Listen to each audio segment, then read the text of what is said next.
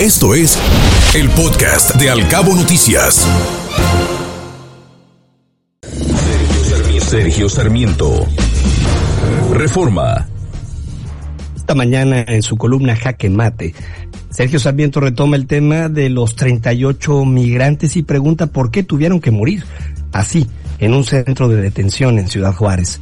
Quizá porque a nadie le importa, porque las vidas de los migrantes son baratas. El presidente López Obrador culpó a las propias víctimas y dijo, esto tuvo que ver con una protesta que ellos iniciaron a partir, suponemos, de que se enteraron que iban a ser deportados, movilizados, y como protesta en la puerta del albergue pusieron colchonetas del albergue y les prendieron fuego, y no imaginaron que esto iba a causar esta terrible desgracia albergue? ¿Cuál albergue? cuestiona Sergio Sarmiento. La estancia provisional del Instituto Nacional de Migración en Juárez es una cárcel ilegal, con celdas y barrotes para impedir la huida de los migrantes que no han cometido más delito que buscar una vida mejor. Ante la tragedia vemos hoy un desvergonzado intento del gobierno por culpar a otros, quienes en vez de rescatar a los migrantes los encerraron y los dejaron quemarse en una cárcel clandestina en Juárez, fueron omisos en su responsabilidad. Al dejarlos morir, cometieron un crimen por el que deben responder. Carlos, Loret de Mola. El Universal. En general, todas las columnas y titulares de los principales diarios de circulación nacional e internacional hablan de esta tragedia tan terrible ocurrida en Ciudad Juárez. Carlos Loret de Mola en su columna inicia diciendo que él fue quien primero abrió las puertas de los migrantes y cuando se desbordó la migración hacia México decidió cerrárselas en la cara y se refiere a López Obrador. Dice también que él fue el que se dobló como nunca había visto a nadie doblarse frente a Donald Trump para entregarle 26 mil soldados y volverlos la migra de Estados Unidos. Él es el comandante supremo de esos soldados que han reprimido migrantes, golpeado mujeres y niños, perseguido y correteado centroamericanos, sudamericanos, caribeños. Él es el que cada vez que puede elogia a los dictadores de los países de los que están huyendo todos esos migrantes. Él hace de abogado del chavismo madurismo venezolano para que Estados Unidos los considere países democráticos. En fin, dice él, López Obrador es el responsable político de esa tragedia a la que condujeron sus decisiones de gobierno y sus arreglos con Estados Unidos. Trascendió. Milenio. Esta mañana trascendió que ríspida se prevé la presión de este miércoles en el Senado, donde varios legisladores de la oposición exigirán en el Pleno la renuncia del titular del Instituto Nacional de Migración, Francisco Garduño Yáñez, por la muerte de 38 migrantes en una delegación de Ciudad Juárez, encerrados y dejados a merced de un incendio. Además, exigirán la comparecencia del canciller Marcelo Ebrard y del secretario de Gobernación Adán Augusto López Hernández, pues consideran que hay una fallida política migratoria.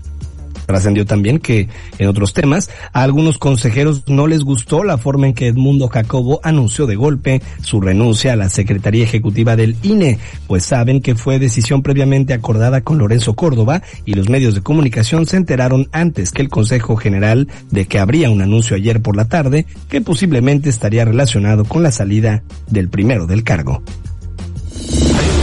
Templo Mayor.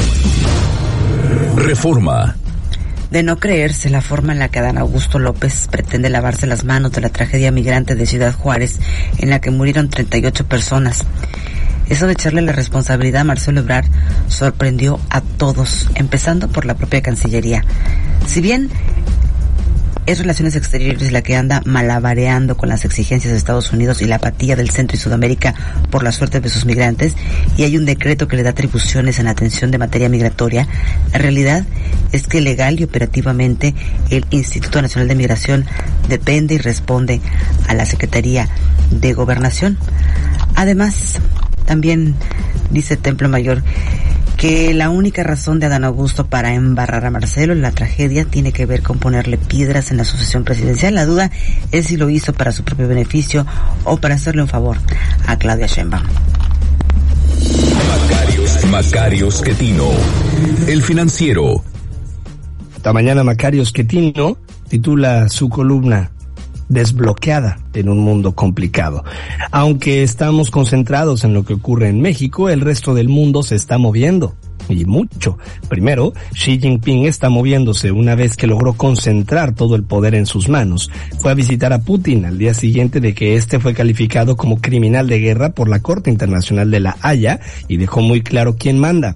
Rusia es ahora un aliado menor de China. Con base en esta rápida perspectiva internacional, creo, dice Macario Esquetino, que es más fácil entender por qué México no llama mucho la atención en el mundo. Tenemos un presidente que no se diferencia mucho de los autócratas mencionados, de manera que si Turquía lleva 20 años, por ejemplo, con Erdogan o Rusia con Putin, o si en Israel el Ejecutivo está destruyendo al Judicial, no hay necesidad de voltear a ver a México. En ese contexto, al interior del país tenemos una lucha por la democracia. López Obrador está decidido a acabar con ese tipo de sistema económico para instaurar uno de corte autoritario. Pensaría uno en una especie de regreso del PRI, considerando el historial del presidente, pero eso es imposible. El PRI tenía una disciplina construida en varias décadas de la que carece Morena. Más importante aún, lo que López Obrador ha preparado es el régimen de un solo hombre que es él. El último paso es el ya conocido de López Obrador, que es no aceptar la derrota. De aquí podemos concluir que lo más probable es que Morena pierda la presidencia en 2024. López Obrador se regrese a ser un opositor odioso y cada grupo morenista buscará sobrevivir como pueda. Escuche Al Cabo Noticias de 7 a 9 de la mañana con la información más importante de los cabos, México y el mundo por Cabo Mil Radio 96.3 siempre contigo.